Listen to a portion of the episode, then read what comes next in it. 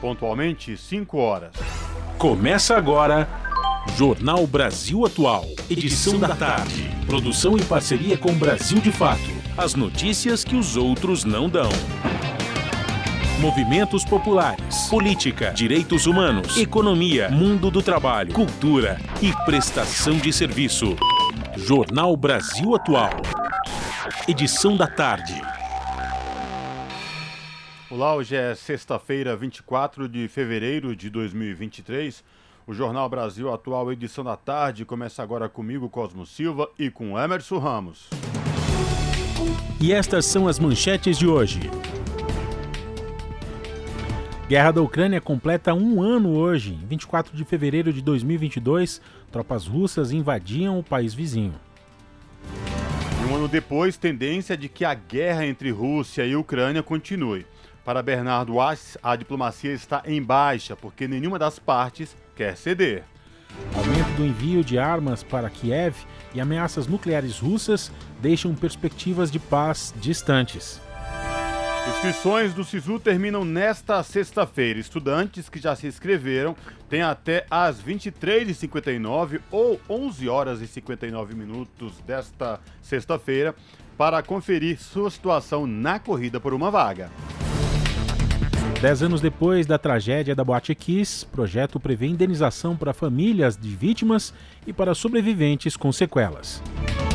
Desastres ambientais e mudanças climáticas estão mudando a opinião sobre a função da energia nuclear. Pesquisa do Instituto Data Senado mostra que 62% da população é favorável à taxação de grandes fortunas. Observatório da USP defende medidas estruturais para a área de risco no litoral norte de São Paulo. E você acompanha também hoje com a gente no Jornal Brasil Atual edição da tarde, dicas culturais para o seu fim de semana. Participe do Jornal Brasil Atual por meio dos nossos canais. facebook.com barra Rádio Brasil Atual. Ou no Instagram, arroba Rádio Brasil Atual. No Twitter, arroba RA Brasil Atual. Ou pelo nosso WhatsApp, o número é 11 96893 7672.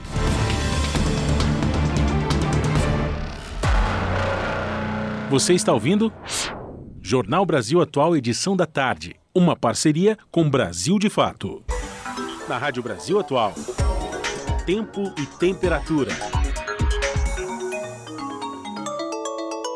Sexta-feira com sol e muitas nuvens aqui na capital paulista. Faz 27 graus agora e a previsão é de pancadas de chuva até a noite. As temperaturas caem para os 20 graus, mas sem chuva durante a madrugada. A previsão se repete para a região do ABC: sol, muitas nuvens e pancadas de chuva em partes de todas as cidades da região, que podem ir até a noite. Os termômetros estão marcando entre 28 e 30 graus. Durante a madrugada, as temperaturas devem ficar na faixa dos 20 graus e não chove. Em Mogi das Cruzes também faz 27 graus e a possibilidade de pancadas de chuva. Durante a madrugada, as temperaturas caem para os 19 graus.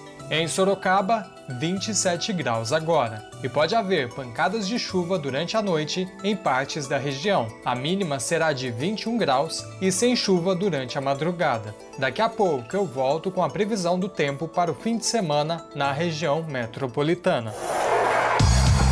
Na Rádio Brasil Atual. Está na hora de dar o serviço.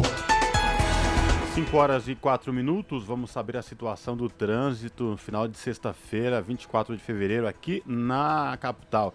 A ACT, que é a Companhia de Engenharia de Tráfego aqui de São Paulo, informa que são apenas, vejam só, 11 quilômetros de lentidão em toda a cidade de São Paulo. Região Sul com 4 km e Oeste com 3 km de lentidão, respectivamente, são as duas regiões aí que tem um pouco mais de pico de lentidão nesta tarde de sexta-feira. Lembrando aos motoristas que, por conta do rodízio municipal, não podem circular nesta sexta-feira no centro expandido veículos com placas finais 9 e 0 trânsito aqui na região da Avenida Paulista segue tranquilo neste momento. Quem vai no sentido da Consolação, tanto para quem vai no sentido do Paraíso. Emerson Ramos, como está a situação do metrô e dos trens aqui de São Paulo? Cosmo, a situação está muito boa Então, cartão verde para todo mundo que está querendo voltar para casa, operação normal, tanto nas linhas do metrô como também no portal da CPTM. Aqui não tem nenhuma intercorrência sendo noticiada. Bom, então já que está tudo certo, também o caminho está livre para quem quiser continuar fazendo suas doações para as vítimas dos temporais do litoral norte. Os passageiros dessas estações, né, desses pontos de coleta, estão nas estações dos trens, também do metrô, além dos terminais de ônibus da MTU e também do monotrilho, podem continuar também fazendo as suas doações. Importante, né, a gente é lembrar que essas vítimas ainda têm necessidade, né, é, alimentos é, não perecíveis, são muito bem-vindos. Né? Então, importante também a gente deixar aqui é, essa consciência para que as pessoas continuem fazendo suas doações. Essas pessoas ainda que, que estão no local ainda estão recebendo de maneira precária, né? Estão tentando voltar à normalidade.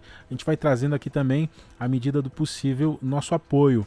Então, Vamos lembrar mais uma vez: alimentos não perecíveis, água mineral, roupas limpas em bom estado são muito bem-vindas. Segundo a Secretaria dos Transportes Metropolitano, Cosmo, são 193 postos de arrecadação nos monotrilhos, nos trens, na, na, na MTU. Então você pode doar na MTU, é, também no metrô, na CPTM, além da EFCJ, que é a Estrada de Ferro Campos do Jordão, também está participando dessa campanha.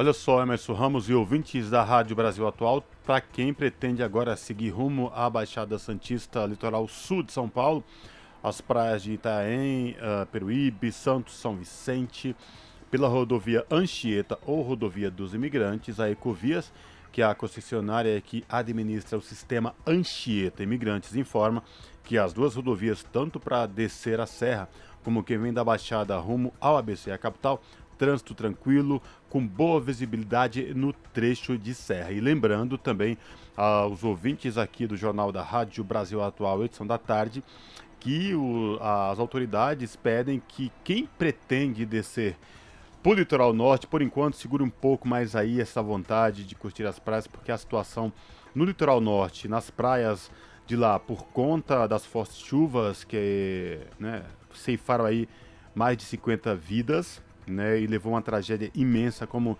sem precedentes, são um dos maiores, maiores volumes de chuva dos últimos tempos no litoral norte de São Paulo. A situação ainda é muito complicada por lá, inclusive nos sistemas de rodovias que ligam aí São Paulo ao litoral norte do, de São Paulo.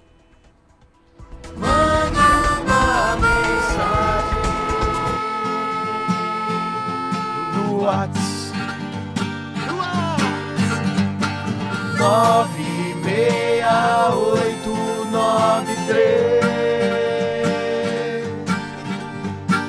sete meia sete dois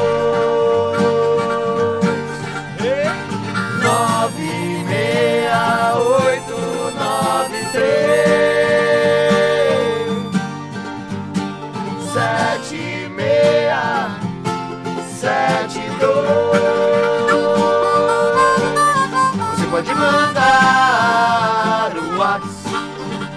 pode mandar o WhatsApp. Você pode mandar o WhatsApp.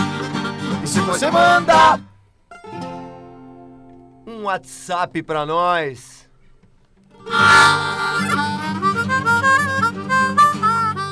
O som no WhatsApp não fica muito bom, né, senhor? Jornal Brasil Atual. Edição da tarde. Agora às 5 e 9, vamos falar sobre esse um ano já de guerra. A gente vai entender esse impasse que está envolvendo a Ucrânia, a Rússia, também o Ocidente. O aumento do envio de armas para Kiev e as ameaças nucleares russas deixam as perspectivas de paz bem distantes. A gente vai voltar aqui com mais uma participação do repórter Douglas Matos, né? Ao longo da programação ele vai voltar aqui com a gente mais uma vez e vamos saber então é, as atualizações aí sobre esse período de um ano de guerra na Rússia e Ucrânia. Mais de 8 mil civis morreram e cerca de 13 mil ficaram feridos em um ano da guerra entre Rússia e Ucrânia.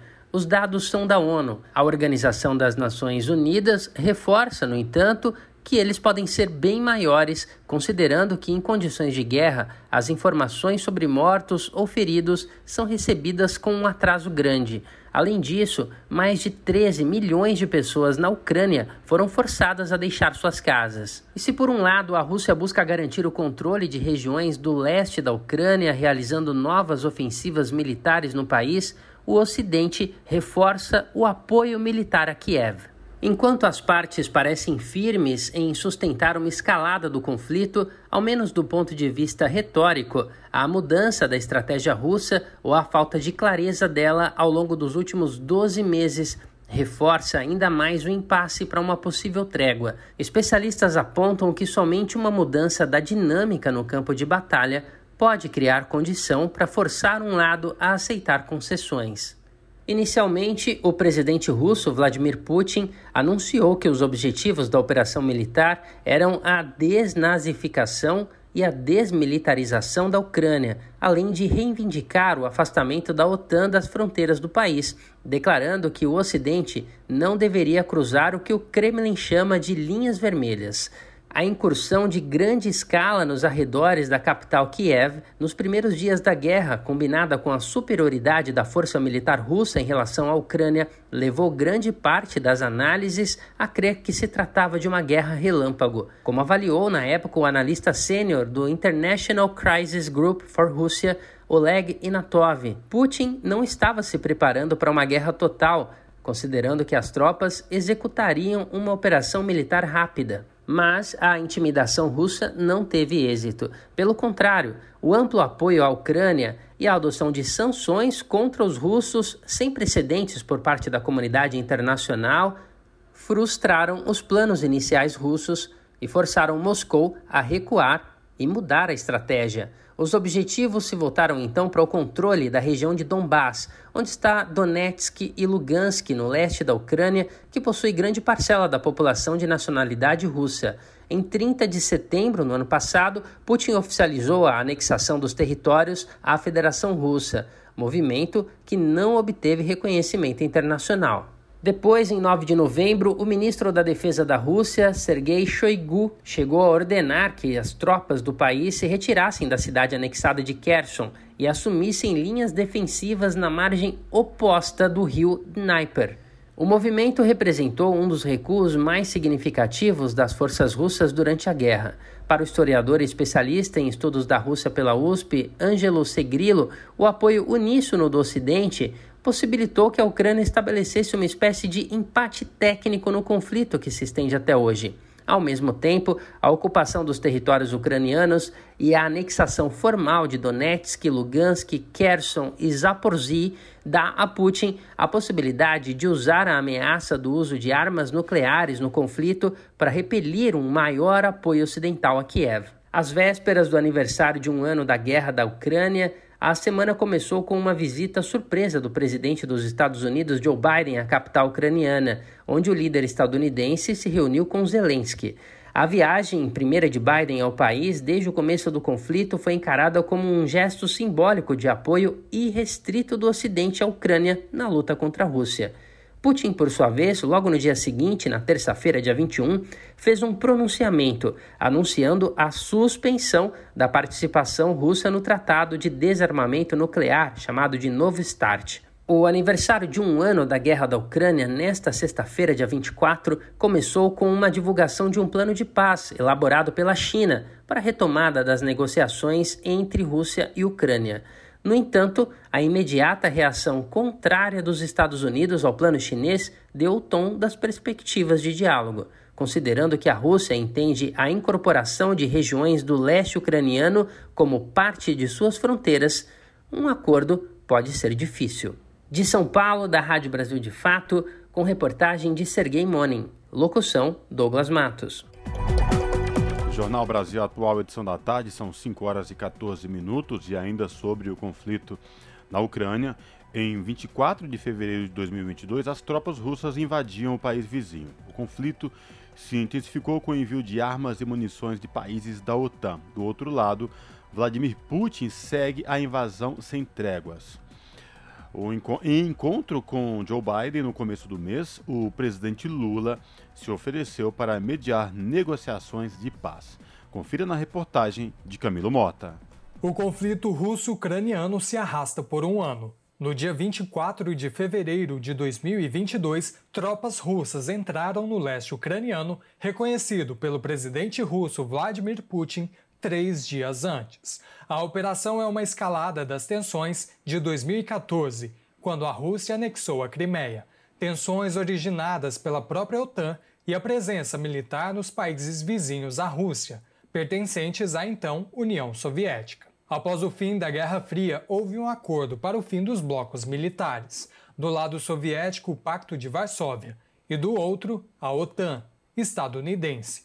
O segundo nunca deixou de existir e violou os acordos avançando em territórios vizinhos à Rússia durante as duas últimas décadas. Até o momento, 13 mil pessoas ficaram feridas e 8 mil morreram no último ano, segundo o Alto Comissariado da ONU para os Direitos Humanos. A missão de monitoramento dos direitos humanos da organização também contabilizou a morte de 487 crianças. 954 ficaram feridas. Enquanto isso, o Ocidente já destinou 120 bilhões de dólares à Ucrânia, valor três vezes maior do que o necessário para acabar com a fome no mundo. A violência sexual, tortura e execuções de ambos os lados somadas à morte de 632 civis por causa de minas e restos explosivos. Para o professor de geopolítica das faculdades de Campinas e geógrafo James Honig, a resistência ucraniana e o apoio da OTAN são alguns motivos para o conflito se estender por tanto tempo. Do ponto de vista bélico, é este abastecimento. E do ponto de vista político, justamente o apoio ocidental a bandeira eh, nacionalista é, xenófoba de Zelensky, é, que dá sustentação ao cerco geopolítico que eles tanto esperam fazer na Rússia. As consequências são sentidas globalmente. A alta da inflação na Europa, a crise energética e as sanções contra a Rússia, que afetam a distribuição de alimentos no mundo. A presidente do Comitê Internacional da Cruz Vermelha, Mirjana Spoljaric, chama a atenção para a defesa do direito internacional humanitário. Eu me encontrei com famílias que estão procurando por seus parentes ou tentando contatá-los onde estão detidos. Falei com um jovem que está tentando desesperadamente encontrar seu irmão. Eu vi um rastro de destruição. Vi casas destruídas, famílias desenraizadas. Os cortes de energia tornam-se a norma, isso é particularmente problemático agora que o inverno se aproxima. É por isso que continuo insistindo na relevância e importância do direito internacional humanitário. A organização acolheu 1,8 milhão de pessoas em abrigos, prestou atendimento a 1,1 milhão e já beneficiou mais de 10 milhões de pessoas, com ações de água e saneamento. Quase 8 milhões tiveram que deixar o país. Na guerra não se pode tudo. As convenções de Genebra, Suíça, definiram normas para salvaguardar os serviços sanitários, dar dignidade aos prisioneiros de guerra e preservar a vida dos civis os mais afetados pelos conflitos armados. Mas nem sempre essas normas são seguidas pelos estados. Um dos residentes de Kherson, Valery, relata a hostilidade e os impactos da guerra. Nossa casa foi fortemente danificada. Tudo foi destruído. Tudo que nos importava, tudo que ganhamos com muito trabalho, tudo foi destruído. Vivemos em condições muito ruins. Os telhados vazam quando chove. Nós mesmos conseguimos consertar o galpão porque nosso gado está lá e nos preocupamos com eles.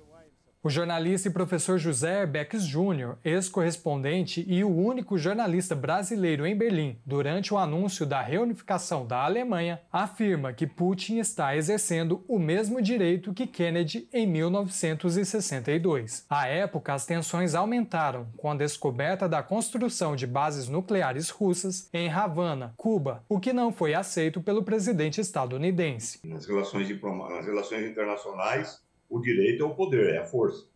Assim como o Kennedy, em, 2000, em 1962, é, tinha o direito imposto pela força, pelo poder nuclear dos Estados Unidos, de dizer que não iria aceitar que em Havana fossem instalados mísseis é, soviéticos e ameaçou ir para a guerra nuclear com isso, hoje em dia a, a Rússia tem o poder militar, o poder internacional suficiente para dizer que não vai aceitar que a, que a Ucrânia se transforme numa base da OTAN. Um conflito que vai definir a nova geopolítica mundial e necessita de diálogo para o fim das violações de ambas as partes. Uma saída consensual aí sensata seria reconhecer que os limites foram traçados, que não dá para ultrapassar esses limites e que, em benefício da humanidade, para evitar uma catástrofe nuclear, tem que haver uma negociação, um acordo aí que resolva as duas partes do conflito. O conflito foi pauta do encontro entre Biden e Lula nos Estados Unidos. O presidente brasileiro anunciou que se propõe a negociar a paz entre a Rússia e a Ucrânia e vai se encontrar com o presidente chinês em março, com quem conta com apoio para a mediação do fim do conflito. Camilo Mota, Rádio Brasil Atual e TVT. E o nosso contato agora no Jornal da Rádio Brasil Atual é com Eduardo Maretti. O Eduardo Maretti, que é repórter do portal da Rede Brasil Atual, redebrasilatual.com.br. Olá, Maretti, boa tarde, tudo bem? Seja bem-vindo. Boa tarde, Cosmo, tudo bem? Tudo tranquilo. Maretti, quais destaques do portal da RBA você traz para os nossos ouvintes nesta sexta-feira?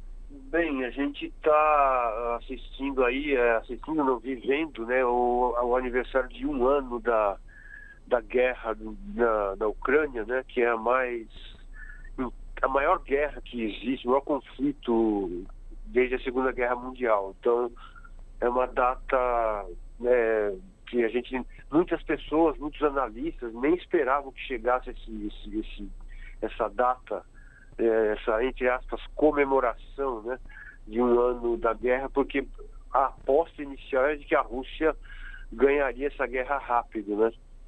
Uh, mas como a gente está vendo, não aconteceu isso. E a guerra está se prolongando e a expectativa, pelo menos de momento, segundo alguns analistas e um, o professor Bernardo Val, com quem eu conversei, né, ele, é, ele é analista é da, da escola, Fundação Escola de Sociologia e Política aqui em São Paulo, né, ele acha que a guerra vai se, a, a, vai se vai se estender aí no tempo, Cosmo, infelizmente. Agora, Marete, é, imagino que ele deve ter falado contigo o porquê desta guerra se arrastar já, hoje completando um ano dela. É, a questão no que diz respeito à diplomacia. A diplomacia falhou, a diplomacia ela deixou de exercitar o diálogo internacional. O que de fato ele falou no que diz respeito à diplomacia para este conflito, Marete? Então, Cosmo, é, é, uma questão muito, muito complexa, viu? É, a, a Rússia, desde o início do conflito ali naquela região, que a gente pode datar mais ou menos.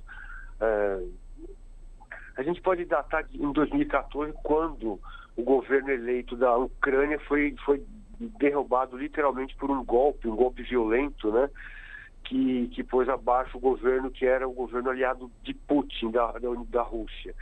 Desde então, o, o país é governado, né? Ele, ele, teve um governo tampão ali por pouco tempo e passou a ser, assim, então, governado pelo Volodymyr Zelensky, que é um, um ator, um comediante ali, um cara que a, tra, trabalhava com, com enfim, artes cênicas, né?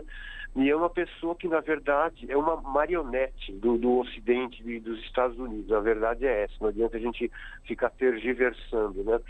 Desde então, é, existe uma a consolidação de um regime que muitas pessoas, analistas, a mídia ocidental, né, os Estados Unidos dizem que é um governo democrático e tudo mais. Acontece que esse governo ele abriga enormes, é, enormes facções grandes facções, poderosas facções neonazistas, né?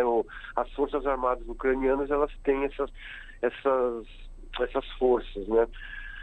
É, enfim, como ah, por outro lado a OTAN, a organização militar da, da Europa, do Ocidente, ela, ela foi se aproximando lentamente, lenta, mas, pre, mas in, in, inquestionavelmente dos, das fronteiras russas, desde o fim da União Soviética, né, em 1989, o que, aconteceu? Esses países é, que eram do leste, que eram da União Soviética, foram sendo paulatinamente é, cooptados pelo Ocidente. Então, países é, como a Polônia, e, enfim, Bulgária, Romênia passaram a abrigar forças militares mesmo pró-americanas, né?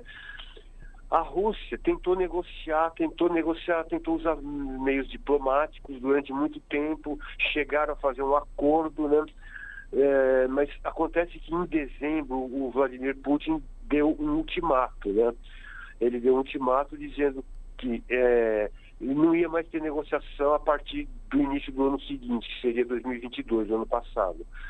É, a OTAN rejeitou as tentativas diplomáticas de, de, conver, de conversar e resolver a questão, porque o que a Rússia não quer é que é, se instale um poder militar nuclear, por exemplo, na, na Ucrânia, que é, o que, que é a fronteira enorme com a Rússia.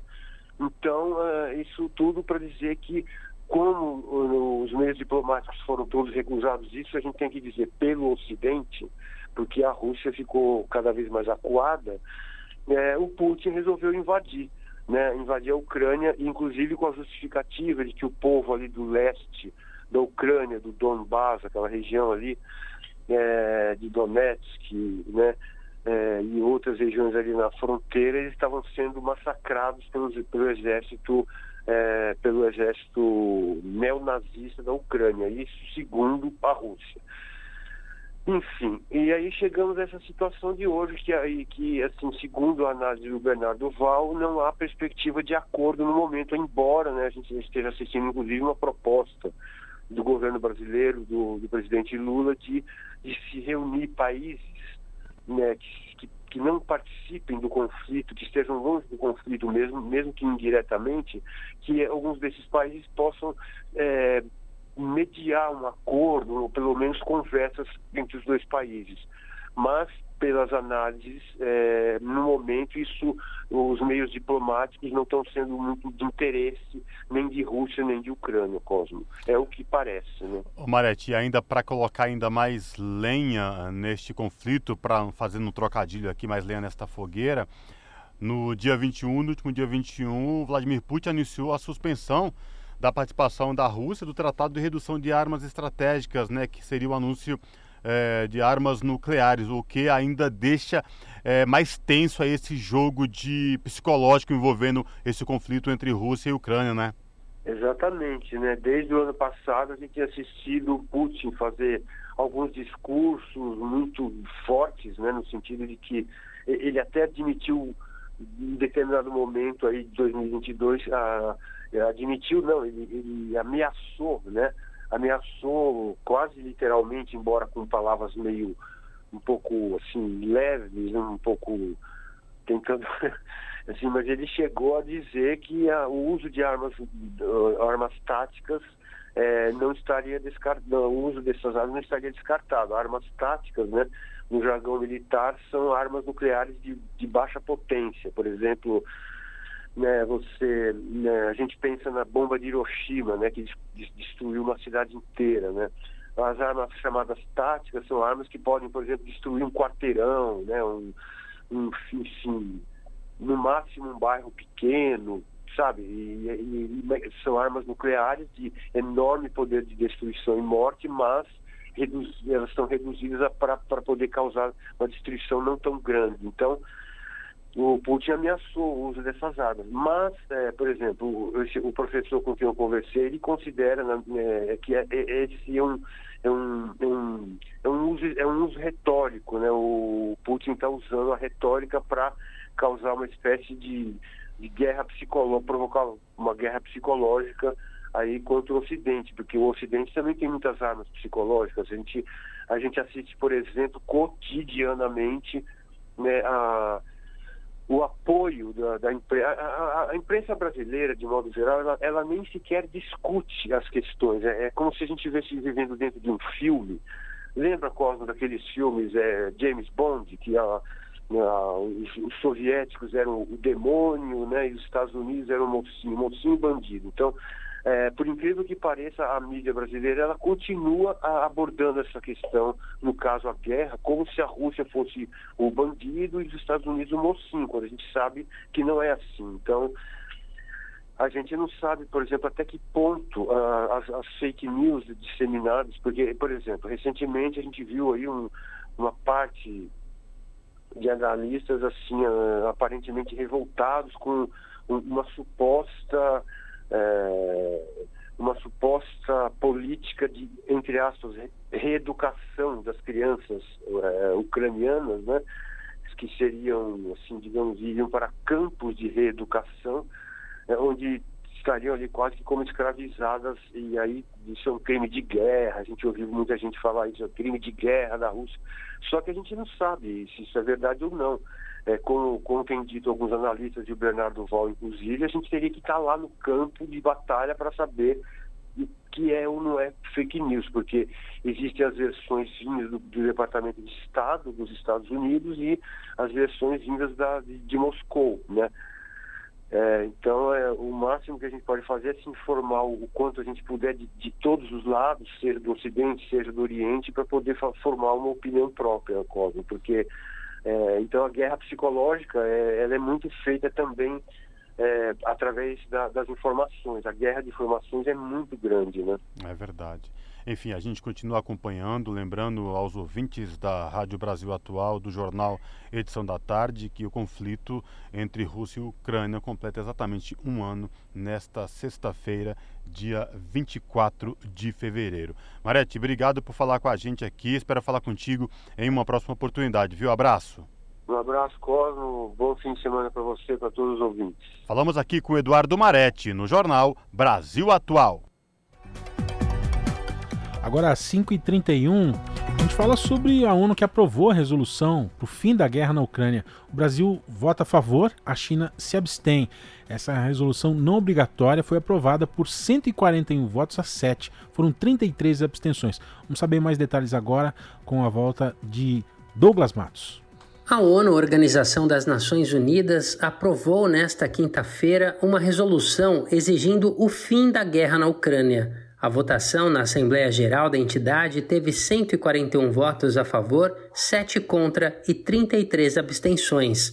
Ao contrário da posição assumida desde o início do conflito, o Brasil abandonou a neutralidade e votou pelo fim da guerra. Entre os 33 países que se abstiveram estão outros membros dos BRICS: China, Índia e África do Sul. Muitas nações da Ásia e África também optaram pela neutralidade. Os que votaram contra a resolução foram Rússia, Belarus, Síria, Coreia do Norte, Nicarágua, Mali e Eritreia. O texto da resolução demanda a retirada imediata das tropas russas, condena as chamadas nefastas consequências humanitárias e assume o compromisso de promover a paz na região. A resolução não é obrigatória, mas ocorre às vésperas do aniversário de um ano do conflito, em meio ao aumento das tensões diplomáticas. O presidente russo Vladimir Putin disse recentemente que se retirava do acordo para o controle de armas nucleares. O embaixador russo para a ONU, Vassili Nebenzia, criticou a iniciativa como parcial e acusou a OTAN, a Aliança Militar do Ocidente, de inflamar o conflito, comparando com a Segunda Guerra Mundial. O número de civis mortos ou feridos é estimado em 40 mil. O Brasil recentemente enviou uma proposta para mediar uma resolução para a guerra. O vice-ministro de Relações Exteriores russo, Mikhail Zin, comentou. Abre aspas, tomamos nota das declarações do presidente do Brasil sobre o tema de uma possível mediação a fim de encontrar caminhos políticos para evitar a escalada na Ucrânia, corrigindo erros de cálculo no campo da segurança internacional com base no multilateralismo e considerando os interesses de todos os atores. Fecha aspas. Ainda de acordo com o vice-ministro, a Rússia está examinando as iniciativas, principalmente do ponto de vista da política do Brasil, que chamou de equilibrada. De São Paulo, da Rádio Brasil de Fato, locução Douglas Matos. Você está ouvindo? Jornal Brasil Atual, edição da tarde. Uma parceria com Brasil de Fato. Jornal Brasil Atual, edição da tarde, são 5 horas e 34 minutos. Especialistas do Observatório de Remoções reivindicam medidas estruturais em defesa dos moradores das áreas de risco do litoral norte de São Paulo, ou seja, um conjunto de ações coordenadas entre os entes federativos que articule políticas pelo atendimento prioritário e subsidiado aos moradores da, baixa, de baixa renda dos municípios atingidos. Além disso, ações de prevenção e mitigação de risco. O Observatório de Remoções surgiu da união de pesquisadores do Lab Cidades da Universidade de São Paulo e da Universidade Federal do ABC, com o objetivo de monitorar os processos coletivos de remoções em diferentes regiões metropolitanas do país. Para a entidade, a solução para a situação após os deslizamentos de terra provocados pelas chuvas da semana passada no litoral norte paulista vai além. Segundo os pesquisadores, exige transparência e um plano para definição das intervenções, com a participação da comunidade atingida pelos deslizamentos de terra devido às fortes chuvas entre sábado e domingo últimos. Gente segue falando aqui no Jornal Brasil Atual, edição da tarde, sobre essa tragédia, né? Uma tragédia humanitária. O mundo todo é, também está atento ao que está acontecendo aqui. E hoje pela manhã, no Jornal Brasil Atual, a gente teve o nosso apresentador, colega, né, o jornalista Rafael Garcia, conversando com o ministro das Relações Institucionais, Alexandre Padilha. Eles falaram sobre as ações do governo Lula para que tragédias como essa sejam evitadas. Vamos acompanhar aqui.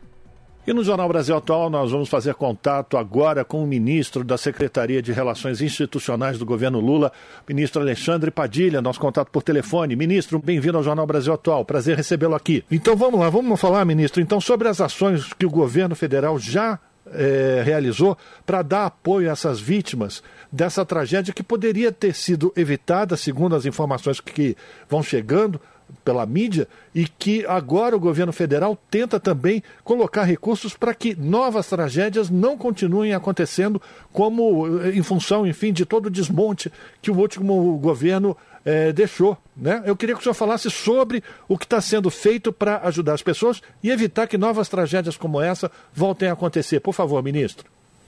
Desde o começo, quando o governo federal foi informado, o sistema da defesa civil, ainda começo do carnaval, o governo federal tomou todas as iniciativas, a partir da orientação do presidente Lula, toda a estrutura das Forças Armadas, batalhão de engenharia do Exército, estrutura da Marinha, é, barcos, embarcações da Marinha, estruturas aeronaves da Aeronáutica, os helicópteros do Exército, da Marinha da Aeronáutica. Os helicópteros foram comprados ainda nos dois primeiros do governo do presidente Lula, são os únicos que têm disposição até hoje dos grandes helicópteros para circulação de pessoas, estrutura da defesa civil, recursos para garantia de água, medicamentos, toda a ação imediata. Inclusive, ontem chegou, aportou na região um navio com mais de mil profissionais da Marinha para ajuda nas buscas, para ajuda na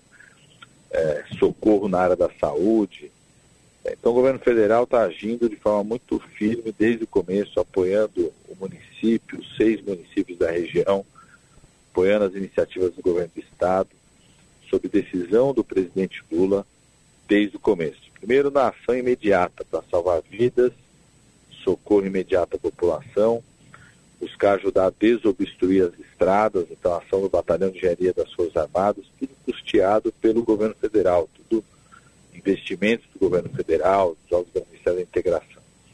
Além disso, o governo federal se colocou à disposição para as ações que são ações de reconstrução da região, é, seja de restabelecimento do funcionamento, é, a estrada, por exemplo, a Rio Santos, há, há décadas é uma estrada estadual já. Mesmo assim, o governo federal, através do Ministério do Transporte, do Ministério da Integração, colocando recursos para apoiar o restabelecimento, a desobstrução da estrada, está à disposição é, da reconstrução dessa estrada, da via de acesso na região, são como garantir uma nova via de acesso, novas vias mais seguras para aquela região. E os recursos para a habitação, Minha Casa Minha Vida. Lógico que isso depende dos municípios identificarem terrenos em áreas seguras projeto, o governo federal vai colocar à disposição os recursos com o novo Minha Casa Minha Vida, que foi retomado agora pelo presidente Lula, estava paralisado. Recursos para construção de habitação, moradia popular digna, segura para a região. E a formação, qualificação das defesas civis. Infelizmente, esse projeto foi interrompido pelo governo anterior. Estamos retomando o projeto que é de qualificação da Defesa Civil. Qual o papel da Defesa Civil? Tem muitas pessoas que vivem em áreas de risco, é, que têm, às vezes, até possibilidade de sair desse local, ou seja, pela relação de trabalho, de renda, que precisa ter mecanismos que a gente chama de mecanismos de alerta, de alarme. Isso é através da qualificação da Defesa Civil Municipal Estadual que isso pode ser feito. E você ter mecanismos de alerta, de alarme mais precocemente, é, ter estruturas de abrigo, estruturas de acolhimento pré, né, preparadas, pré-definidas, para evitar o risco tanto de morte quanto de perdas é, de bens materiais dessas famílias. Então, o governo federal está junto com os municípios, com o Estado, para agir enfrentar todas as dificuldades da região. A gente está conversando com o ministro Alexandre Padilha, ministro da Secretaria de Relações Institucionais do governo Luiz Inácio Lula da Silva. Ministro, o mote do governo Lula não poderia ser mais correto união e reconstrução e os fatos que aconteceram nesse último final de semana aqui no litoral norte de São Paulo estão aí para comprovar. Fato também é que o governo federal tem muito pouco dinheiro. A gente lembra do orçamento deixado pelo governo anterior, que era praticamente inexistente. Como ah, levantar recursos, enfim, para tantas necessidades urgentes a, união e a participação, a, parceria com estados e municípios é fundamental e, nesse sentido, o seu trabalho também ganha muito mais importância, não, ministro? Oh, Rafael, é uma mudança de postura em relação ao que a gente via no governo anterior. O presidente Lula cancelou o feriado para trazer, se deslocar com ministros para estar junto num estado e num município que são governados por partidos que não apoiaram o presidente Lula. Isso mostra que o presidente Lula, a preocupação dele é a população é, cuidar do conjunto da população. Isso é uma grande mudança de postura em relação ao governo anterior. Todos os recursos do governo federal estão colocados à disposição. É, toda a estrutura das Forças Armadas é do governo federal, é financiada, inclusive, essa ação pelo Ministério da Integração, porque é uma ação específica das Forças Armadas para apoio à defesa civil, à situação de tragédias, catástrofes, todo o FGTS, né, autorizado pela Caixa Econômica Federal, para as famílias que têm saldo no FGTS dos municípios da região afetados, toda a antecipação do Bolsa Família, tudo isso só está sendo possível porque no final do ano passado, antes mesmo de tomar posse, o presidente Lula e nós participamos dessa articulação, articulou junto ao Congresso Nacional a aprovação da chamada PEC da emergência social. O presidente anterior não deixou recursos para o Bolsa Família, não deixou recursos para prevenção de tragédias, prevenção de desastres. Tudo isso foi remanejado a partir dessa aprovação da PEC que nós conseguimos no final do ano passado. Isso graças também à articulação com o Congresso Nacional. Então, isso que viabilizou, nesse momento, o governo federal poder bancar todo o deslocamento do Exército, deslocamento da aeronáutica, agora o deslocamento da marinha. Mais de mil profissionais da marinha estão presentes em área, tanto no apoio na estrutura é, do navio, quanto no apoio às buscas, quanto a resgate de problemas de saúde das pessoas. É, todo a antecipação do Bolsa Família, vamos lembrar que o, o governo anterior não deixou recurso nem para o pagamento dos 600 reais do Bolsa Família. Então as pessoas estão recebendo antecipação desse pagamento por conta dessa PEC, a emenda constitucional da transição que nós aprovamos no final do ano passado. Então isso só foi possível por conta dessa mudança de postura do presidente Lula, de união e reconstrução e da articulação que foi feita junto ao Congresso Nacional. E é com essa forma que nós estamos reconstruindo Minha Casa Minha Vida. Eu estou vindo aqui agora em Nova Odessa, outra região do estado de São Paulo, inaugurar uma extração de tratamento de água, de obras que vêm desde a época do PAC, que estão, né, a gente está conseguindo concluir a obra agora, poder fazer a inauguração dela. Vamos se reunir com os prefeitos da região, discutir novos projetos da retomada de obras, prioridade absoluta para habitação popular, prioridade absoluta para tratamento de água, tratamento de esgoto, porque isso combina a ativação da economia, porque gera a contratação de pessoas, contratação de obras, com cuidado com o meio ambiente, com cuidado com a saúde, com a garantia da moradia digna para as pessoas. A gente está conversando com o ministro Alexandre Padilha. Ministro, eu imagino que sua, os seus contatos também devem estar sendo muito intensos com o parlamento. Como é que está a relação entre o governo do presidente Lula com o parlamento para o encaminhamento e aprovação das medidas que são tão necessárias para a gente buscar a retomada da economia, a, a resgatar a dignidade do povo brasileiro? Está muito positiva, eu diria que é uma mudança de ambiente. Como eu disse, o próprio Congresso Nacional já foi é, bastante colaborador no final do ano passado, quando aprovou essa mudança na Constituição que autorizou esses recursos para a, as ações de prevenção às, tragédias, para o Bolsa Família, para retomarmos o Minha Casa Minha Vida, para começarmos as obras de recapeamento e construção de estradas. E acredito que esse ambiente vai continuar positivo, sempre com muita discussão, muita muito debate, muito diálogo, mas eu acho que tem um ambiente positivo, inclusive de partidos que se declaram de oposição, mas que temos espaço de diálogo sobre projetos importantes, como a reforma tributária. O governo do presidente Lula quer reduzir impostos para os mais pobres, simplificar os impostos para os empresários que buscam investir para gerar emprego, então esse é um tema que na nossa avaliação é um tema que envolve os partidos que apoiam o presidente Lula, mas que envolve também deputados que são filiados a partidos que se declaram de oposição, mas que pode ter um diálogo para aprovação de temas como esse. Perfeito. Eu quero agradecer a participação do ministro de, da Secretaria de Relações Institucionais, ministro Alexandre Padilha, que também é deputado federal eleito pelo Estado de São Paulo ah, abrindo um, um, espaço na sua agenda para conversar com os ouvintes, espectadores, internautas aqui da TVT, da Rede Brasil Atual, da Rádio Brasil Atual. Agradecer a sua participação, ministro, desejar boa sorte no seu trabalho e convidá-lo para participar mais vezes aqui no Jornal Brasil Atual para a gente passe, poder passar essas informações tão importantes para quem nos acompanha. Muito obrigado, viu? Eu que agradeço, estamos sempre à disposição e o governo federal estará sempre junto ali, esforço de cuidar da nossa população. Forte abraço. Conversamos com o ministro das Relações Institucionais, Alexandre Padilha. Esse é o Jornal Brasil Atual, edição da tarde.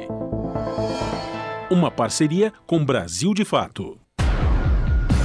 Jornal Brasil Atual, edição da tarde, são 5 horas e 47 minutos. O Senado pode aprovar até cinco anos de prisão para quem cobrar preços abusivos por produtos em situação de calamidade. A proposta após os preços do litoral norte de São Paulo dispararem durante os temporais no último final de semana, que já deixaram 54 mortos e mais de 4 mil desabrigados. A repórter Marcela Cunha tem os detalhes. O senador Alessandro Vieira, do PSDB de Sergipe, quer punir quem aumentar o preço de produtos e serviços de forma indevida durante situações de calamidade pública ou pandemias. O projeto foi apresentado após denúncias de preços abusivos no litoral norte de São Paulo, que registrou chuvas intensas e deslizamentos de terra nos últimos dias. Na região de São Sebastião, a mais atingida pelo temporal, comerciantes estariam cobrando até 93 reais por um galão de água. A Polícia Civil tem atuado junto ao Procon para fiscalizar o comércio. A população local também enfrenta escassez de alimentos e medicamentos e dificuldade para comprar combustível. Pela proposta, quem praticar preços muito acima do mercado nessas situações, sem justa causa, pode pegar entre 2 e 5 anos de prisão, além de multa. Para Alessandro Vieira, a pena precisa ser dura para coibir o que chamou de prática condenável. Infelizmente, durante os desastres que nós temos acompanhado, durante a pandemia, determinados comerciantes ou prestadores de serviço aumentam abusivamente preços, tentando se aproveitar da situação de desespero e necessidade das pessoas. Então, esse projeto vem para proibir esse tipo de conduta, penalizá-la duramente, com penas de até cinco anos de reclusão, mudando a legislação que cuida da defesa do consumidor e também da legislação que regula a ordem tributária e as relações de consumo. Alessandro Vieira argumenta que o mesmo comportamento foi observado durante a pandemia de Covid-19. Ele lembrou que no período em que determinados produtos e serviços, como álcool gel e água mineral, se tornaram mais necessários, houve um aumento descabido em seus valores, inviabilizando o acesso e a manutenção da dignidade da população. Para regular as relações de consumo, o projeto de lei altera o Código de Defesa do Consumidor e a Lei dos Crimes contra a Ordem Tributária. O objetivo é proteger os cidadãos afetados por calamidades públicas ou pandemias e desestimular o aumento abusivo de preços por parte de fornecedores de bens e serviços. A proposta é uma iniciativa do Gabinete Compartilhado, do qual fazem parte, além do senador Alessandro, seis deputados federais. A Prefeitura de são Sebastião orienta a população local a pegar o cupom fiscal, tirar fotos dos preços na prateleira da entrada do estabelecimento com nome e endereço do comércio para apresentar reclamação no Procon e fez um apelo para que não sejam feitas denúncias falsas que atrapalham a fiscalização. Da Rádio Senado, Marcela Cunha. Agora, 5h50, você está acompanhando com a gente aqui o Jornal Brasil Atual, edição da tarde. Vamos falar sobre o Data Senado, que revelou apoio à taxação de grandes fortunas. Esse é um tema ainda não regulamentado aqui no Brasil. E segundo a pesquisa do Instituto é, sobre temas em debate no país, 62% da população é favorável à taxação de grandes fortunas. Vamos saber mais aqui na reportagem de Janaína Araújo. Pesquisa do Instituto Data Senado, divulgada este mês para indicar prioridades da atuação parlamentar, revela que 62% dos brasileiros concordam com a criação de impostos sobre grandes fortunas. Segundo o levantamento dos 2.007 cidadãos entrevistados, apenas 34% são contrários à medida, que é um tema previsto na Constituição de 1988, mas ainda não regulamentado. A Carta Magna do Brasil determina que o governo federal institua impostos sobre grandes fortunas por meio de lei complementar. E no Senado há projetos para que essa medida se torne realidade, como a proposta apresentada pelo senador Plínio Valério do PSDB do Amazonas. Ele propõe que paguem entre 0,5% e 1% de imposto os cidadãos com patrimônio líquido superior a 12 mil vezes o limite mensal de isenção do imposto de renda, que atualmente é de R$ 1.903,98, e geraria taxação de fortunas com valor superior a cerca de 22 milhões e 800 mil reais. Mas o senador afirma que a proposta encontra resistências. A gente fala nesse tabu que é taxar grandes fortunas aqui no Brasil. É muita conversa, muita gente conta, a imprensa pouco fala. E a Argentina aprovou taxar grandes fortunas. Lá é uma taxa de contribuição. E ninguém reclamou. Esse papo de que o capital vai sair, o capital vai se evadir, isso é conversa fiada. O nosso projeto envolve também os bens imóveis. Como é que você vai transferir imóveis? Chegou a hora dos ricos retribuírem. Esse dinheiro vai servir servir para o fundo de amparo ao trabalhador desempregado, vai servir para a saúde. Ninguém enriquece sem a estrutura de Estado. Portanto, chegou a hora dos bilionários contribuírem sim. É um projeto justo. Aqueles que têm tudo têm que dar para aqueles que não têm nada. Outro defensor do tema, o senador Paulo Paim, do PT do Rio Grande do Sul, chama a atenção para a iniciativa tomada por milionários em outros países e fala de prognósticos sobre o valor que poderia ser arrecadado no Brasil. Mais de 100 milionários dos Estados Estados Unidos, Reino Unido, Alemanha, Canadá e Holanda pedem que governos tributem os ricos. Eles querem abrir mão de parte dos seus rendimentos. Está mais do que na hora de o Brasil taxar as grandes fortunas, lucros e dividendos para salvar vidas, aplicar na saúde, na desigualdade social. Estudos mostram que se o Brasil taxar as grandes fortunas, poderemos arrecadar mais de 100 bilhões de reais por ano. Somos um país desigual, conforme a a ONU, 1% dos mais ricos detém 28,3% de toda a renda do Brasil. A proposta do senador Plínio Valério, apresentada em 2019, aguarda definição de relator na Comissão de Assuntos Econômicos. Da Rádio Senado, Janaína Araújo. Você está ouvindo? Jornal Brasil Atual, edição da tarde. Uma parceria com Brasil de Fato. São 5 horas e 54 minutos. escola virtual da Câmara disponibiliza conteúdo para formação democrática. A repórter Carla Alessandra ouviu a coordenadora do projeto. Vamos acompanhar. Criada em 2016, a Escola Virtual da Câmara é um portal de acesso livre com conteúdo voltado à formação para a democracia do cidadão. A supervisora da Coordenação de Educação para a Democracia da Câmara, Maria Alice Gomes, falou sobre a escola virtual em entrevista à Rádio Câmara. O conteúdo que trata de política, democracia, poder legislativo e cidadania é oferecido em três formatos: vídeos, textos e podcasts. Para Maria Alice Gomes, a escola virtual pode atingir todos os públicos. O portal EVC, ele é dividido em três grandes necessidades: a necessidade de entender, de atuar e de educar. Então, para quem quer entender mais sobre esses temas, para quem quer levar a sua atuação como cidadão, como cidadã um pouco mais além, e para quem quer educar, né? E dentro desses, dessas três grandes necessidades, nós temos caminhos que a gente chama de trilhas que são que podem ser percorridos de uma maneira bem livre, bem autônoma, por quem está navegando esse portal. Além do conteúdo educativo, o portal EVC também tem informações sobre os programas educativos oferecidos de forma híbrida pela Câmara, como o estágio visita, o Parlamento Jovem Brasileiro e a Missão Pedagógica do Parlamento. O portal é acessado majoritariamente por pessoas entre 18 e 35 anos. Segundo Maria Alice, os vídeos mais acessados são os que tratam de temas básicos. São vídeos que trazem de uma forma leve conceitos importantes, o que é política, o que é democracia, o que é cidadania, e esses são, são vídeos muito acessados. É, eu acho que traz essa, justamente essa, essa necessidade de descomplicar temas que são básicos, mas que às vezes ficam ali encobertos por uma camada que parece ser complicada, mas na verdade são coisas muito do nosso dia a dia mesmo, né? Para conferir o conteúdo do portal, basta acessar o evc.câmara.leg.br pelo celular ou pelo computador. Da Rádio Câmara de Brasília, Carla Alessandra. 5h56. Vamos falar agora sobre as inscrições do SISU que terminam hoje, sexta-feira, mas ainda dá tempo de você conseguir uma vaga, hein?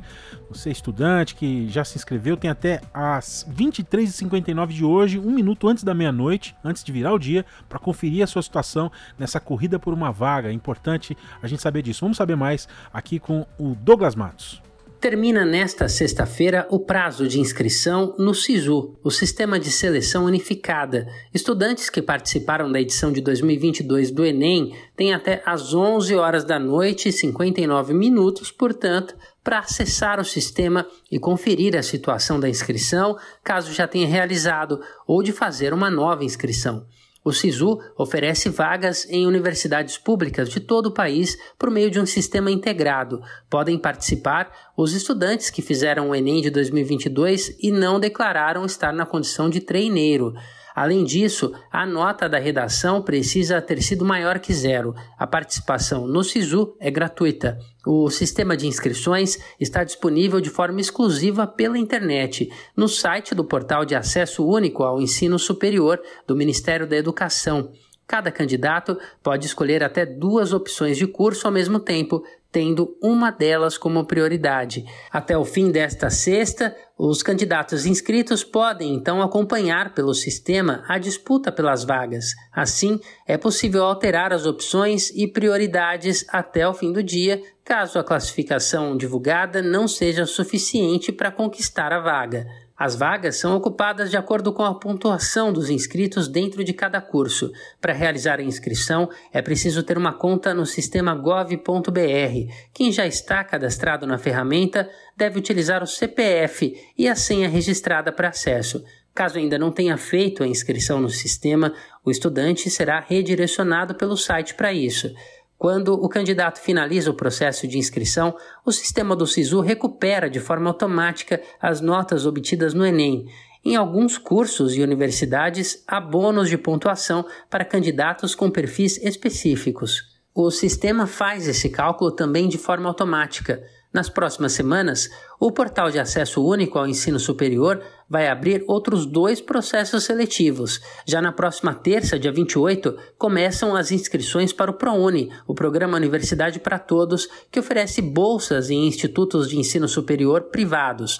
Já o FIES, a modalidade de financiamento estudantil, terá inscrições a partir do dia 7 de março. De São Paulo, da Rádio Brasil de Fato. Locução: Douglas Matos. Se você gosta do nosso jornalismo independente e quer rever nossas entrevistas e reportagens, acesse o canal da Rádio Brasil Atual no YouTube. Nosso endereço é youtube.com/barra Rádio Brasil Atual. Ajude a nossa voz ser cada vez mais forte e ir cada vez mais longe. Inscreva-se em nossos canais, curta e compartilhe o conteúdo Rádio Brasil Atual e TVT. Rádio Brasil Atual e TVT. Compromisso com a notícia, compromisso com a democracia compromisso com você. Pontualmente, 18 horas. Rádio Brasil Atual. Para sugestões e comentários, entre em contato conosco por e-mail redação@jornalbrasilatual.com.br ou WhatsApp DDD 11 96893 7672. Acompanhe a nossa programação também pelo site redebrasilatual.com.br.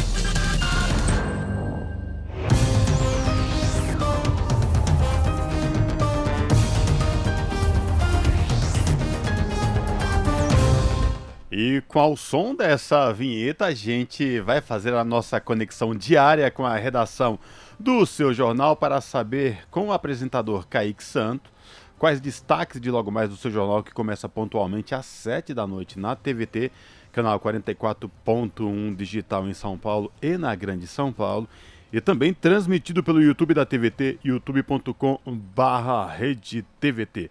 Olá, Kaique, tudo bem? Prazer falar contigo. Quais destaques de hoje do seu jornal? Boa noite.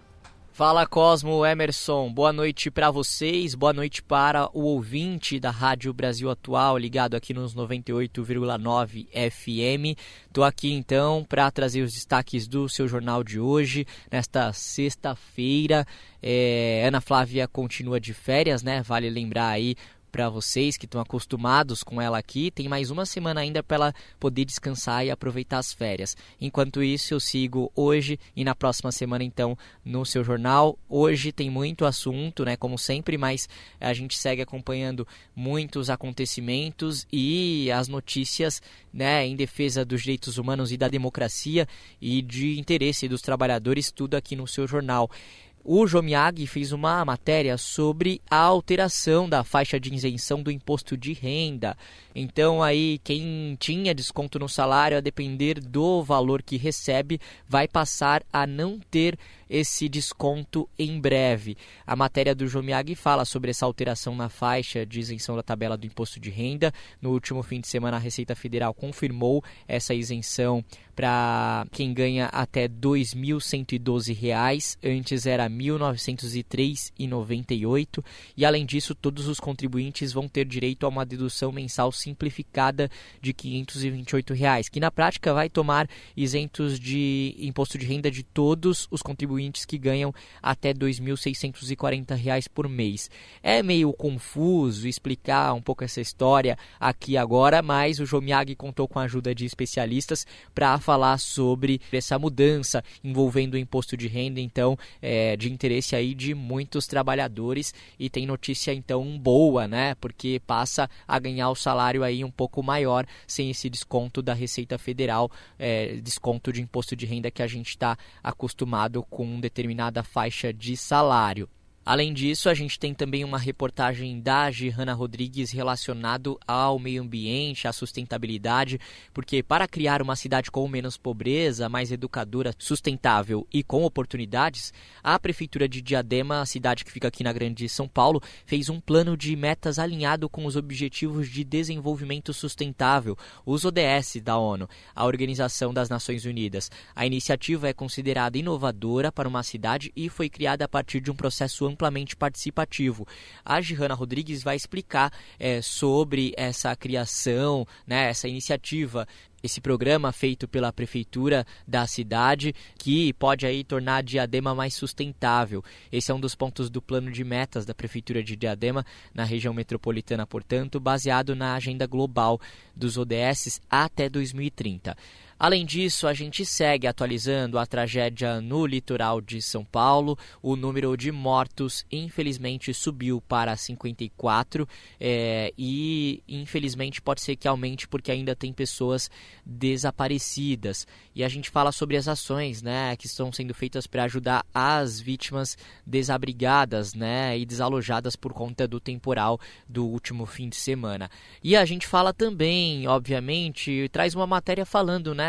Que o que aconteceu em São Sebastião e cidades vizinhas ali no litoral norte de São Paulo é uma tragédia que poderia ter sido evitada ou ter pelo menos os danos reduzidos. Para isso bastava um pouco mais de empenho do poder público. E quem vai explicar um pouco para a gente é a Caroline Campos, com especialistas. Ela conversou com o coordenador de mapeamento de áreas urbanizadas do MAP Biomas, que fala um pouco sobre isso, também com o deputado estadual do PT por São Paulo, Luiz Fernando Teixeira. Então a gente traz, né, como a gente pode de evitar novas tragédias como essa que vira e mexe acontecem não só em São Paulo, como aconteceu lá na região serrana do Rio de Janeiro também. Tudo isso e muito mais, então, daqui a pouquinho no seu jornal, às 7 da noite, na TVT, canal 44.1 da TV Digital e também no nosso YouTube e no Facebook da TVT. O seu jornal é logo após o Papo com Zé Trajano. Até mais, Cosmo, Emerson, uma boa noite para vocês e bom fim de semana. Kaique Santos, da redação do seu jornal na TVT, para a Rádio Brasil Atual. Jornal Brasil Atual, edição da tarde. Uma parceria com Brasil de Fato. Agora às 6 e 5 você está acompanhando com a gente aqui as informações no Jornal Brasil Atual, edição da tarde.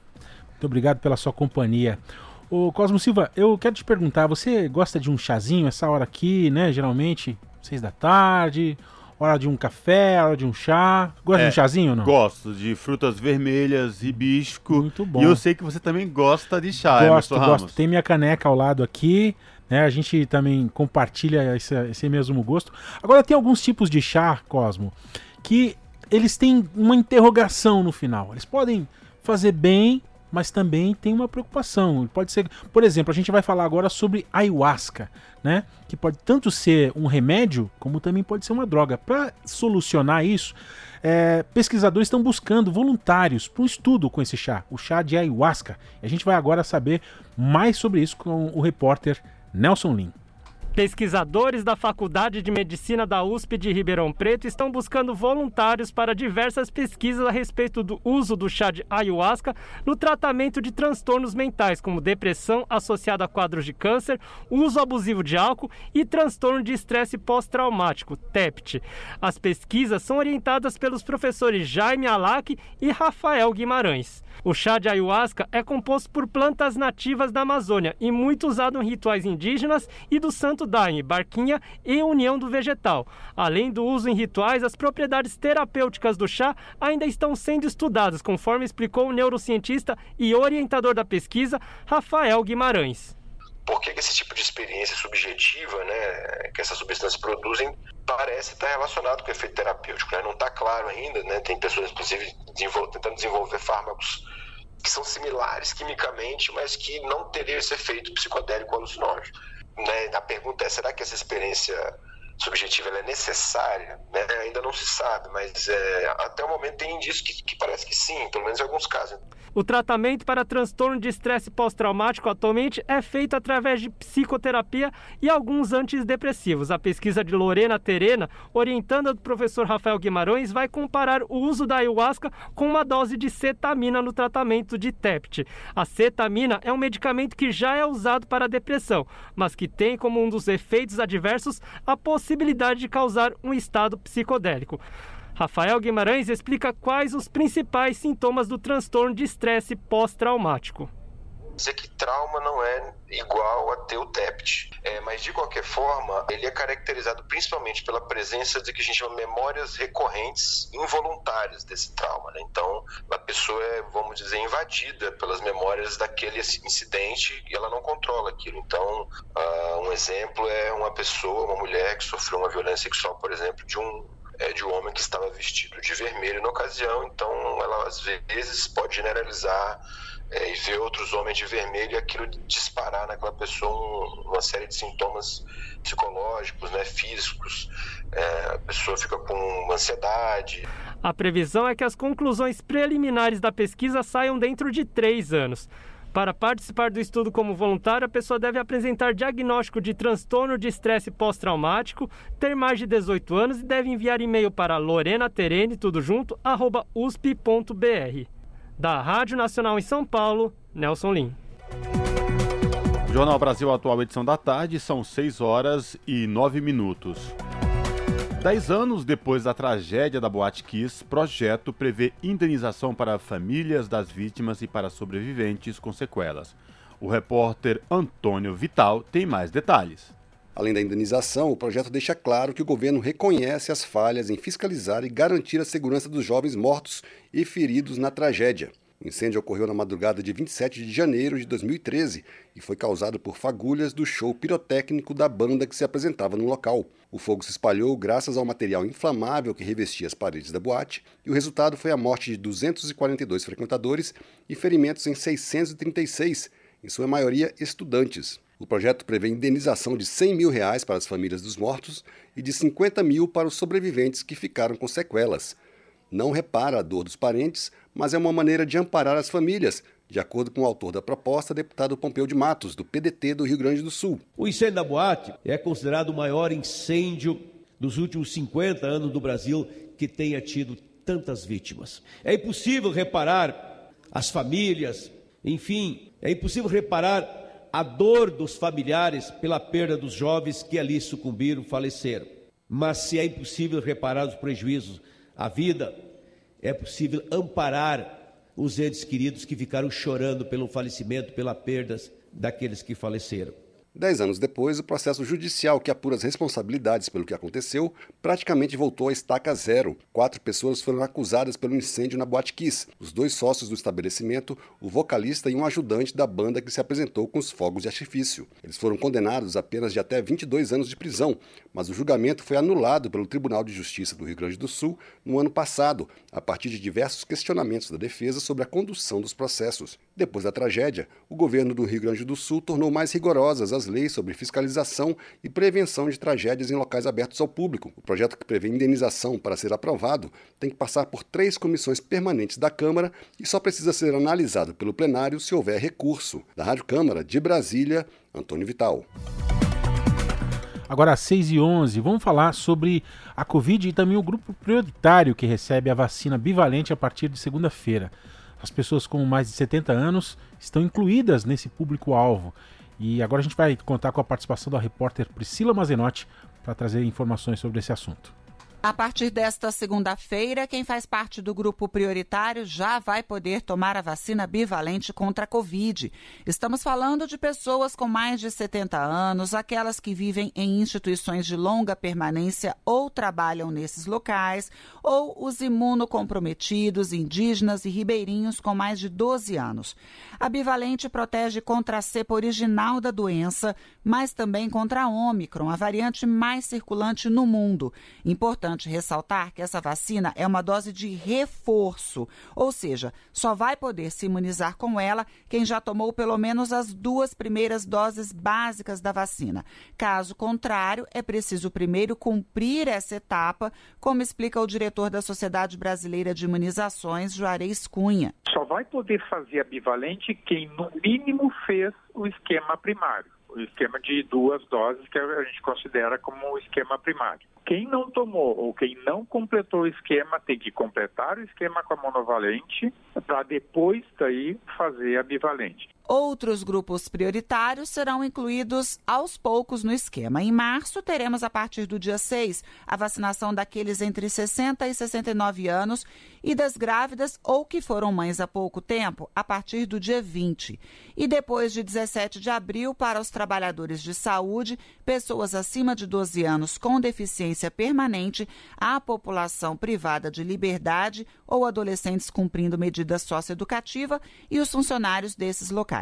O doutor Juarez Cunha, da Sociedade Brasileira de Imunizações, deixou bem claro que as pessoas que estão nos grupos e não atualizaram a caderneta de vacinação não devem esperar chegar a vez de tomar a bivalente para ir ao posto de saúde. Lembrar que as pessoas que se elas já fazem parte do grupo que tem a recomendação do primeiro reforço ou do segundo reforço, que elas coloquem em dia, que não fiquem esperando a bivalente, porque a vacina monovalente continua protegendo, ah, em especial as formas graves e a morte. Né? Então, mesmo agora, a gente começando com esses grupos, para importar mais doses e ampliar a faixa etária para bivalente, vai demorar um tempo. Então, as pessoas têm que estar em dia e têm que estar vacinadas com o que está sendo disponibilizado e recomendado. E, claro, em caso de dúvidas, procurar uma unidade de saúde de sua cidade. As vacinas já começaram a ser distribuídas para os estados. Serão quase 60 milhões de doses disponíveis para os 54 milhões de pessoas que fazem parte desses grupos. Da Rádio Nacional em Brasília, Priscila Mazanotti. Jornal Brasil Atual, edição da tarde, são 6 horas e 14 minutos. Agora 15 minutos. Pesquisa aponta que feijão é aliado na luta contra a obesidade. Quem vai trazer mais detalhes sobre esta pesquisa é o repórter Renato, Renato Ribeiro. O feijão é tradição na mesa do brasileiro, mas o que pouca gente sabe é que ele pode ser um aliado na luta contra a obesidade. Uma pesquisa da UFMG, a Universidade Federal de Minas Gerais, revelou que cortar esse alimento, que é rico em proteínas, em minerais como ferro, além de vitaminas e fibras da dieta, pode aumentar em 20% a chance de desenvolver obesidade e em 10% a de excesso de peso. Por outro lado, o estudo apontou que o consumo regular em cinco ou mais dias da semana apresentou fator de proteção de 14% no desenvolvimento de excesso de peso e de 15% da obesidade. A pesquisadora Fernanda Serra Granado, da Faculdade de Medicina da UFMG, explica a importância do feijão para uma dieta equilibrada. O consumo não regular de feijão, ou mesmo seu não consumo, foi associado com a obesidade porque o indivíduo, quando consome o feijão, ele consome junto outros alimentos saudáveis, como arroz, alguns vegetais, uma salada e mesmo uma carne, compondo um prato nutricionalmente equilibrado para o ganho de peso e para a saúde.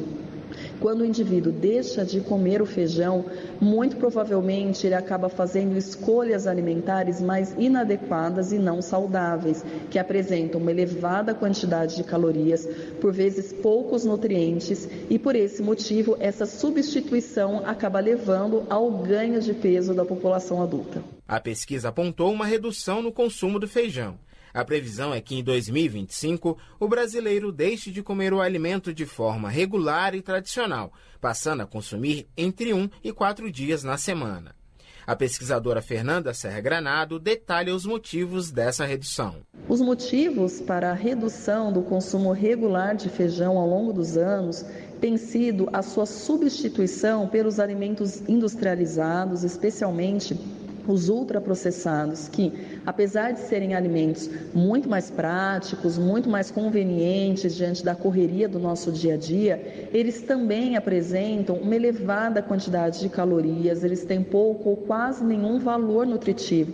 Por isso, eles acabam contribuindo para o ganho de peso da população e uma piora da qualidade da dieta. A pesquisa utilizou dados de mais de 500 mil adultos entre os anos de 2009 e 2019, acompanhados pelo Vigitel.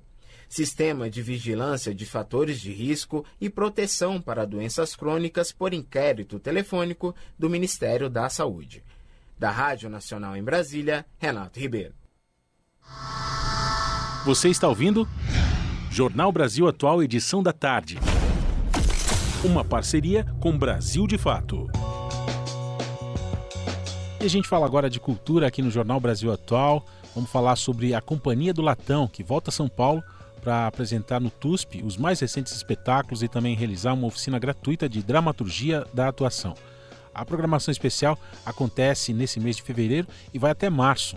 A Latão volta a se apresentar com o espetáculo Lugar Nenhum e que desde 2018 estreou no CCBB do Rio de Janeiro e teve também uma curta temporada em São Paulo no Sesc Paulista. A peça, publicada em livro pela editora Temporal, foi transmitida ao vivo pelo Sesc Ipiranga na pandemia e se apresentou recentemente no Festival São Palco, nas cidades de Torres Vedras e Coimbra, em Portugal.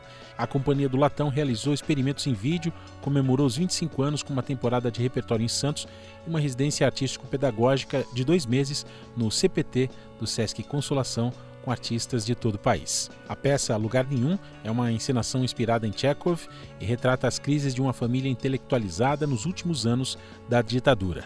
A peça ainda tem apresentações nesse final de semana e no próximo, sempre de quinta a sábado às 20 horas e aos domingos às 18 horas, com ingressos custando de 20 reais meia a 40 inteira.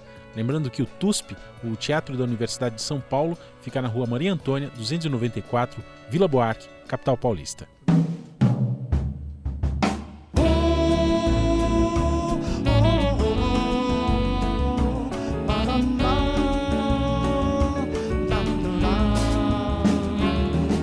E amanhã tem a apresentação de Filó Machado, Sexteto e convidados. O músico se apresenta no Sesc Pompeia com parceiros de vida e também de música. Amar a Maria, ai bem que eu queria, nem que fosse por um dia. O espetáculo dá continuidade às comemorações dos 60 anos de carreira e 70 anos de vida que o multiinstrumentista completou em fevereiro de 2021. A pianista Leia Freire, o cantor Dom Paulinho Lima e também a cantora Liv Moraes são convidados especiais nas duas noites, dias 25 e 26 de fevereiro, nesse sábado às 9 da noite e domingo 18 horas. Outros artistas integrantes da família Machado são Alessandro Machado, violão e voz, Isabela Mestriner, voz, Vitor Machado nos beats e Marcelo Machado, que é artista visual, que também vai criar uma obra durante as apresentações. Felipe Machado Sesteto em apresentação no Sesc nesse final de semana, amanhã 25 e também no domingo 26, sábado às 9 da noite, domingo às 18 horas. Mais informações no sescsp.org.br barra Pompeia.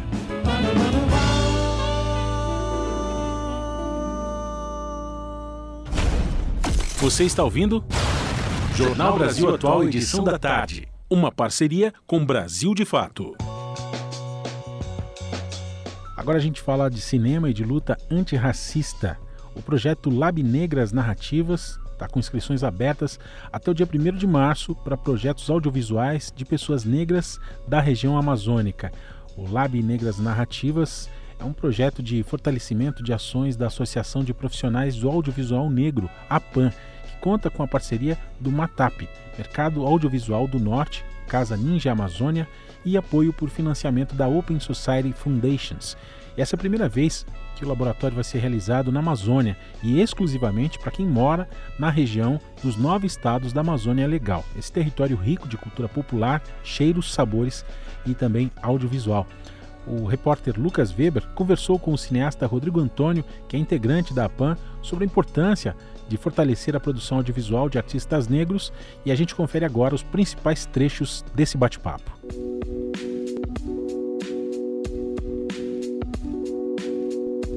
A APAM é uma associação que nasceu muito de um lugar de uma incidência política.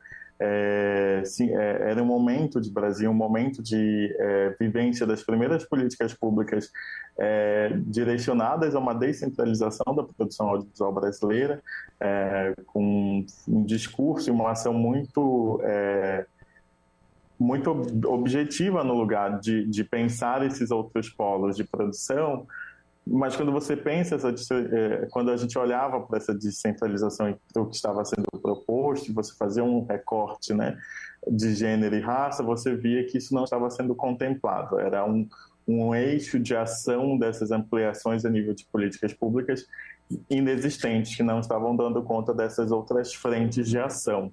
É, então, a PAN surge justamente nesse momento, no sentido de ser uma organização é, que representasse esse coletivo de profissionais do audiovisual negro é, de forma ampla, é, nesses espaços de tomada de decisão, nesses espaços de poder, e que pudesse também estar pautando a construção de políticas públicas é, no setor audiovisual.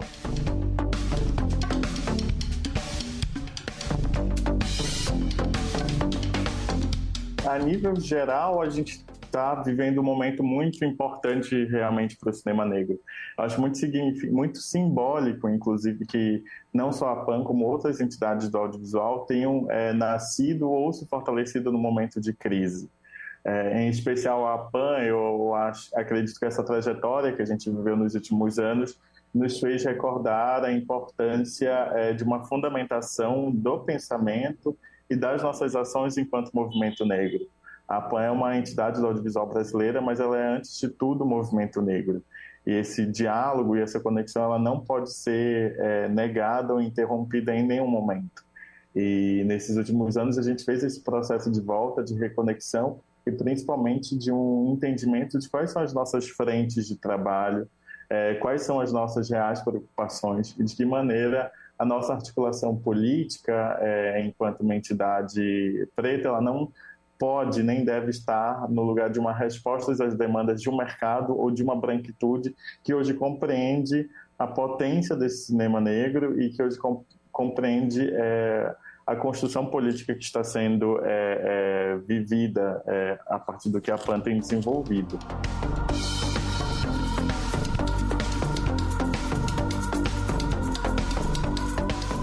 A gente vive um, vive um processo de consequência das políticas públicas também, principalmente das políticas afirmativas no campo da educação, que hoje nos levam para um fortalecimento da presença é, de um cinema negro, não só no campo da produção, mas no campo da pesquisa, no campo da, da crítica, no campo da produção de conhecimento em torno do que é esse cinema negro brasileiro contemporâneo. É, houve um aumento do número de mostras, de festivais focadas em cinema negro é, em todo o Brasil, o número de produção é, é também passou por um crescimento. É, não temos dados oficiais nesse, nesse momento que consolidem isso, mas tem uma série de ações que foram feitas a Mostra Negritude Infinita, que é uma mostra realizada no Ceará, fez um levantamento do número de festivais de cinemas negros do Brasil. É, Tiradentes, a partir de 2018, 2019, se não me engano, é, inseriu o elemento de identificação racial no seu formulário de inscrição de filmes e por ali também a gente consegue ver esse crescimento anual de uma presença de filmes realizados é, por pessoas pretas.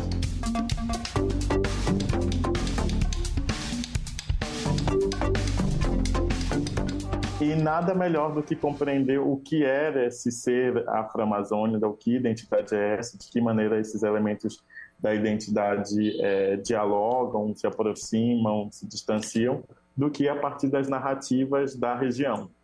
Então, nesse impasse de compreender como é que a PAN se insere ou contribui nesse debate, entendemos que a proposição de um espaço formativo poderia ser muito mais interessante de ao mesmo tempo, a gente oferecer essa metodologia, essa ferramenta de desenvolvimento e fortalecimento dos projetos audiovisuais, como também de, com esses projetos e no diálogo com os realizadores da região, a gente poder viver esse processo de escuta do que está posto né, nessa compreensão de uma identidade é, da pessoa negra localizada na região amazônica. Então, é, para mim, eu acho que é a chave que mais me move, me moveu no momento da gente é, é, propor esse espaço formativo, porque ela acaba dando a possibilidade de atuarmos em diferentes frentes, tanto na proposição quanto na escuta e na troca com, com as pessoas que estão realizando e pensando o cinema aqui na região norte.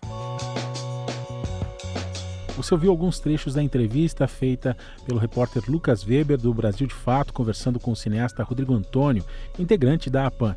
E vamos lembrar aqui que podem ser inscritas obras audiovisuais em etapa de desenvolvimento do gênero de ficção e documentário em vários formatos, narrativas seriadas, longas e curtas metragens. E o resultado da seleção vai ser divulgado no site e nas redes sociais da APAN em março Então preste atenção para o prazo, hein? As inscrições para a primeira edição do Lab Negras Narrativas Amazônicas são gratuitas e devem ser realizadas via formulário eletrônico disponível no instagram.com/barra Lab Negras Narrativas ou então no site da APAN www.apan.com.br até 1 de março. Jornal Brasil Atual. Edição da tarde.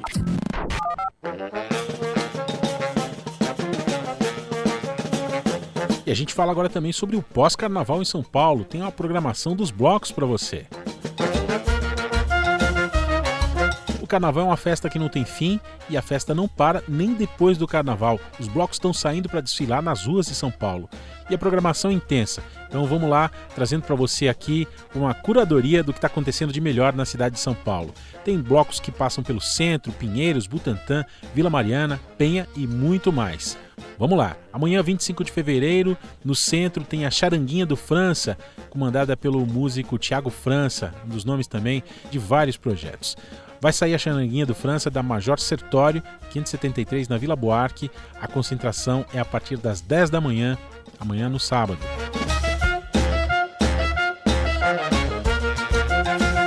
E um dos destaques do Parque do Ibirapuera é o bloco Navio Pirata com a Baiana System, concentração a partir das 13 horas desse sábado. Você encontra a programação completa dos blocos também no site catracalivre.com.br. Termina aqui mais uma edição do Jornal Brasil Atual, edição da tarde, que teve a minha apresentação Cosmo Silva e de Emerson Ramos. Os trabalhos técnicos, ele, Fábio Balbini. Você fica agora com Papo com Zé Trajano. Depois na TVT, às 7 você tem o seu jornal, canal 44.1 digital. A gente volta segunda a partir das 5 da tarde. Tchau!